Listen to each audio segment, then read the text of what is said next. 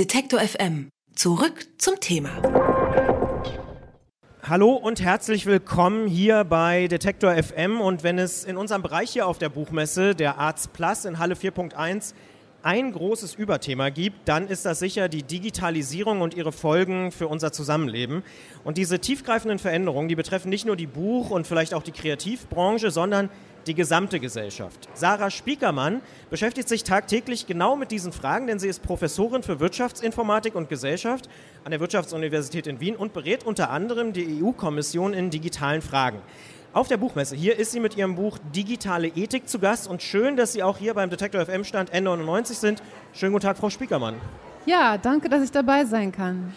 Haben Sie denn Alexa, Google Home oder einen anderen Sprachassistenten bei sich zu Hause installiert? Nein, also ich würde so einen Sprachassistenten nicht ähm, benutzen in meinen Räumen. Allerdings muss ich zugeben, ich benutze schon Siri, das ist also ein Sprachassistent und ich benutze den auch, um meine SMS zu tippen. Und da ist er praktisch, oder? Ja, wobei ich natürlich weiß, dass Apple eine Firma ist, die extrem investiert hat, schon seit vielen Jahren in die Privacy-Infrastruktur. Ich weiß also technisch in etwa, worauf ich mich da einlasse. Worauf würden Sie denn sagen, achten Sie selbst, wenn Sie solche Technologien abwägen? Also wenn Sie zum Beispiel überlegen, hole ich mir so eine Alexa oder Google Home oder nutze ich Siri noch oder nicht? Also was, was, was geht da in Ihrem Kopf vor? Was, was wägen Sie ab? Also das Wichtigste für mich ist, dass die Firma, was ich von der Firma weiß, dass sie mit unseren Daten fair umgeht, dass sie nicht eine Krake im Netz ist, die mich eigentlich benutzt im Hintergrund. Und ähm, ich habe auch mit meinen Studenten eine kleine Studie gemacht, wo wir die ganzen Services gegeneinander verglichen haben, so wie Stiftung Warentest, und versuche mich jetzt an den Firmen zu orientieren, die wirklich gut sind. Also zum Beispiel benutze ich Signal statt WhatsApp. Gibt es sonst noch Tipps, die Sie so haben? Also Signal statt WhatsApp? Ja, ich benutze ähm, Here to Go. Ähm, ist auch eine ganz tolle Firma für Maps. Ja, ich benutze Startpage. Das ist genauso gut wie Google, weil die sitzen nämlich auf dieser Google-Oberfläche. Eine niederländische Suchmaschine, die sozusagen ja. auf Google aufsetzt. Nutze ich persönlich auch, kann ich auch empfehlen. Ja. Also genauso wie Google, nur irgendwie unterstütze ich Google dann nicht mit meinen Daten. Und im Prinzip, also natürlich ist es klar, man fragt sich, warum soll ich das überhaupt tun? Einfach, ich will die Guten unterstützen. Darum geht es mir. Ich will die Guten unterstützen, ich will die unterstützen, die in Nachhaltigkeit investieren. Ich will die Kleinen unterstützen. Und es ist eigentlich eine Frage, wen unterstütze ich? Das ist mal das Hauptthema. Ja. Aber da sind Sie, also bei Startpage, bleiben wir mal bei dieser Suchmaschine, da sind Sie jetzt die dritte Person, die ich kenne, die diese Suchmaschine nutzt. Also so wahnsinnig viele Leute machen das noch nicht. Ja gut, aber das hat man in Innovationsprozessen immer, dass man am Anfang hat man so die Early Adopters, so Leute wie mich vielleicht oder wie Sie und äh, dann spricht sich das rum und dann kommt diese Early Majority, dann werden es immer mehr und irgendwann kippt die ganze Geschichte. Und das Tolle wäre doch irgendwann, dass Google nur noch der Zulieferer ist von der Intelligenz und Startbadge die Marke, mit der wir suchen. Mhm. Sie vergleichen das auch ein bisschen mit der Bio-Bewegung. Ähm, wo sehen Sie da Parallelen? Also, weil sagen Sie auch, naja, da war da am Anfang galten das so als Spinner, die das irgendwie da machen und jetzt machen das viele oder fast alle? Was die Bio-Bewegung und die Grünenbewegung insgesamt halt ausgezeichnet hat, ist, dass sie immer sich langfristig, sie haben die, diese Gabe der Vorhersehung, ja, das ist das, was die haben. Und die haben uns schon vor Jahrzehnten aufgefordert, umzudenken und bessere Produkte zu produzieren. Und dieses bessere Produkte äh, zu produzieren, die das die gute Qualitäten erhalten will und auch die Welt in ihren Mechanismen erhalten will. Das ist das, was ich Bio als Bio bezeichne. Und das ist eben nicht nur Lebensmittel, das ist auch unsere Technik. Mhm. Jetzt schreiben Sie in Ihrem Buch, dass die Digitalisierung nicht von Gewinnstreben bestimmt werden sollte oder darf. Stattdessen sollten aus Ihrer Perspektive Werte wie Privatsphäre und Gemeinschaft im Zentrum stehen. Kann das im Kapitalismus mehr sein als ein frommer Wunsch? Ja, weil ich in dem Buch erkläre, es geht ja nicht nur um zwei Werte, sondern es geht hier insgesamt um Werte für den Kunden. Für meine Begriffe zahlt sich das langfristig meistens aus.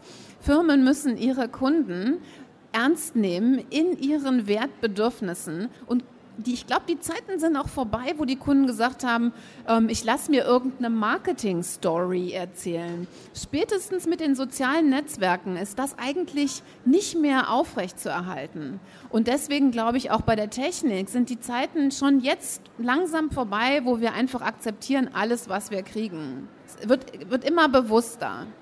Haben Sie da ein gutes Beispiel dafür, wo Sie das feststellen, dass das tatsächlich so ist? Also ich glaube, in vielen Produktbereichen fangen Leute an, zum Beispiel ähm, Off-Labels zu kaufen. Das ist bei Textilien so, das ist im Lebensmittelbereich so. Und ähm, es gibt Leute, die sich für Fairphones interessieren. Es gibt Leute, die wieder kleine Nokia-Telefone kaufen. Es kommt zu einer Differenzierung des Marktes. Und das ist jetzt in so ganze kleinen Anfängen da. Wie gesagt, Early Adopters, so die, die Scouts, ja, die machen das jetzt. Aber ich glaube, das wird größer. Und selbst wissen Sie, selbst wenn wie heute im Bio-Bereich das ganz langsam geht und wir vielleicht am Anfang nur 10, 20 ähm, Prozent Marktanteil bekommen, das ist aber wichtig, dass es das gibt. Jetzt gibt es ja auf neue Technik auch in Deutschland trotz einer gewissen, sagen wir mal, Vorsicht immer erstmal so einen relativ unbefangenen, optimistischen Blick. Und viele sagen auch, das ist ja eigentlich gut so, damit wir das erstmal irgendwie ausprobieren. Ähm, aber Sie sagen, man muss schon auch von Anfang an hinterfragen. Ja, also ähm, der, ähm, der chinesische Philosoph Lao Tzu, der hat mal gesagt, nur wer sein äh, Ziel kennt, findet den Weg. Und ähm, Weißt du, wenn man übers Meer segelt, ja, da gibt es eine ganze Menge Unwegsamkeiten. Man muss flexibel sein, man muss sich anpassen, natürlich, gar keine Frage. Aber man muss irgendwo mal ein Ziel haben, welche Werte will ich mit meinem Produkt überhaupt in die Welt setzen. Und ähm, wenn Startups heute sagen, ja, ja, das wird sich schon irgendwie finden und wir plaudern da mit ein paar Kunden so in diesen Agile und Scrum kind of äh, Work Styles, ja, dann ist das ähm, ist es zu kurzsichtig. Und das hat uns eigentlich genau dahin geführt, wo wir heute sind. Wir, wir haben lauter Produkte, wo man sagt, ja, die befriedigen irgendwelche Bedürfnisse, eigentlich meistens weiß ich nicht, welche Bedürfnisse da befriedigt werden, ja. Und wir haben keine zielorientierte, durchdachte Entwicklung. Wo will ich eigentlich hin? Mhm. Jetzt sprechen Sie viele Nachteile an und äh, stellen viele Fragen, was ja auch völlig legitim ist. Wäre es denn aber nicht wirklich konsequent, wirklich zu sagen, Tools wie Alexa oder Apps wie WhatsApp wirklich komplett verbannen, löschen, gar nicht mehr nutzen? Ähm, das glaube ich nicht. Ähm, ich glaube, dass das Digitale schon heute so stark ist, dass es sich fast wie Elektrizität auch ähm, oder wie Wasserversorgung in unser Leben eingewebt hat. Und es geht, kann daher nicht darum gehen zu sagen, hey, dreh mir den Wasserhahn ab oder die Stromzufuhr, sondern ich muss mir überlegen, wie baue ich denn jetzt diese Elektrizität der Zukunft so, dass die Leute sich nicht dauernd äh, einen Schlag kriegen, ja, oder total überrascht sind. Wir müssen versuchen, jetzt so in den Anfangsphasen, also wir sind jetzt mal vom Vergleich vom Internet her, so wie in den Anfangsphasen der Wasser- und Stromversorgung, und wir können nicht sagen, ja, ja, die Zukunft ist jetzt so und so. Nee, wir sind da relativ am Anfang und wir müssen sehen, dass wir jetzt die ganzen Architekturen und die Geschäftsmodelle und die Services so bauen, dass wir maximale Vorteile davon haben und die negativen Auswirkungen, die wir schon kennen, minimieren. Darum muss es gehen. Jetzt entwickeln Sie mit dem IEEE, also dreimal E am Ende, ähm, dem größten Verband von Ingenieuren der Welt, ein Ethikstandard für neue Technik. Was ist denn da das konkrete Ziel? Also was, was ist die, die Zielstellung?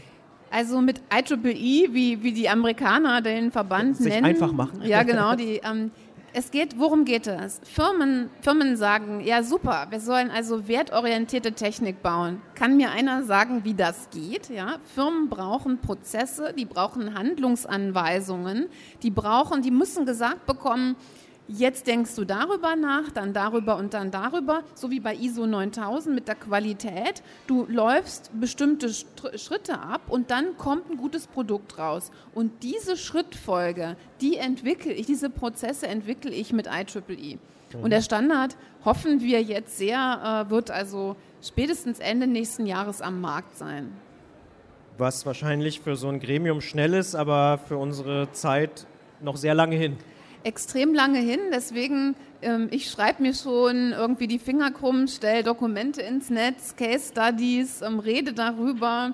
Ähm, also ich versuche jetzt schon IEEE auch, dass wir sagen, hey Leute, da kommt was. Ähm, und ähm, bringen, die Firmen sind alle informiert, Google, ich habe gerade gestern mit Infineon, mit Nokia ähm, zusammengesessen, mit Deutsche Telekom, Robotics, ey, da waren 20 Leute aus der Industrie, die haben alle gesagt, super, machen wir, wollen wir. Und wir gehen von Design Thinking, was heute schon alle machen, hin zu Ethical Design Thinking und das gibt's, da gibt's tolle Leute, die können das umsetzen. Design Thinking muss man vielleicht kurz erklären, ist so eine Methode, um neue Produkte zu entwickeln, die ja verschiedene Disziplinen zusammenbringt, um das mal so ganz äh, einfach zu erklären. Ne? Ja, genau. Deutsche Telekom hat äh, die Innovation umgestellt, hat 500 Leute auf Design Thinking äh, trainiert. Diese Coaches sind da, die kann ich umschulen mit denselben Grundlagen und bringe da noch Ethik rein und Werte und so weiter. Oh, hey, und dann gehen wir dann, dann, dann, dann mit Lao Tzu segeln wir dann in einen anderen Hafen ein.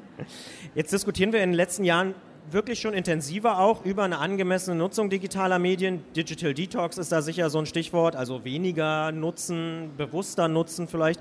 Vielleicht sind auch zu einem gewissen Grad Podcasts da so eine bewusste Abkehr von immer schneller, immer mehr, ähm, auch vielleicht ein bisschen weg vom Display. Ähm, sind wir nicht eigentlich doch schon auf einem ziemlich guten Weg und werden immer erwachsener im Umgang mit digitalen Medien?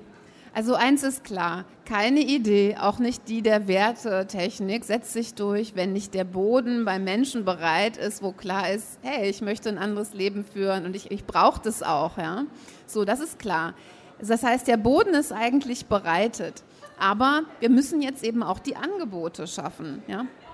Und Podcasts ist tatsächlich eine wunderbare Art und Weise, äh, Medien zu konsumieren. Das Hören ich weiß nicht, ob Sie mal von Hans-Joachim Behrendt, die, die das, ähm, da gibt es eine wunderbare Audiosendung, Die Welt ist Klang. Und der beschreibt über ganz viele Sendungen, die irgendwann in den 80er Jahren lief, wie eigentlich das menschliche Hören, wie bedeutungsvoll das für uns ist und wie wir das über das Visuelle vergessen haben. Das erste Organ, was der Mensch im Bauch der Mutter ausbaut, ähm, ist ja das Ohr, das erste voll entwickelte Organ. Und es ist so schön, dass es Podcasts gibt. Also ich mache das jetzt nicht, weil Sie mich hier eingeladen haben, aber ähm, weil es auch für mich selber ist es mittlerweile, ich habe Harari und so, ich brauche den nicht lesen. Ich höre mir den an, dann weiß ich, okay, weiß ich, was der zu sagen hat. Tolle Sache. Über das Leben im Digitalen und wie wir es schaffen, dort Werte wie Privatsphäre und Gemeinschaft zu stärken, habe ich mit Sarah Spiekermann gesprochen. Ihr neues Buch Digitale Ethik ist bei Drömer Knauer erschienen, kostet 19,99 Euro. Diesen Podcast N99 kann man überall da nachhören, wo es Podcasts gibt, zum Beispiel bei Apple Podcasts, bei Google Podcasts, bei Spotify, bei dieser, egal wie man noch Podcasts hört. Ich sage an dieser Stelle auf jeden Fall auch vielen Dank für das Gespräch und dass Sie da waren. Vielen Dank. Alle Beiträge, Reportagen und Interviews können Sie jederzeit nachhören im Netz auf detektor.fm.